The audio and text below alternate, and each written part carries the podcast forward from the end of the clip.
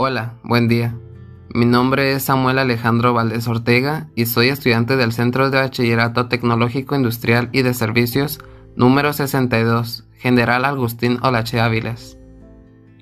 Este podcast es producto del Programa Nacional de Fomento a la Lectura y Escritura, PRONAFOLE por sus siglas. El siguiente poema fue escrito por Filemón Cecilio Piñeda Contreras y se titula Bahía Magdalena.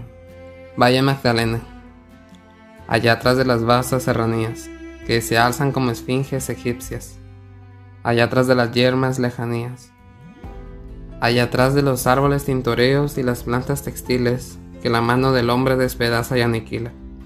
La Magdalena, orgullo mexicano, extiéndese magnífica y tranquila, como una emperatriz del gran océano. Allá se ve, incrustada entre las olas, del Pacífico que acaricia y le canta sublimes barcarolas. Es geográficamente una delicia, y por eso la patria la ama a solas, y por eso el extraño la codicia. Uncle Sam, el tío Sam, imperialista hojeando de Dewey un folio, leyó, Bahía, concentró su vista. Poco después, en todo el Capitolio, como en toda la Unión, se oyó, ¡Conquista! ¿Que quién lo dijo? No lo sé ¿Intuiciones? Tal vez. Pero es el caso que ese caso lo repitieron todas las naciones. Y sarcasmos, dijeron los nipones. Y eureka, más allá del paso. Mas contra todo esto está el brazo de Ruth. ¿Por qué perdemos la esperanza?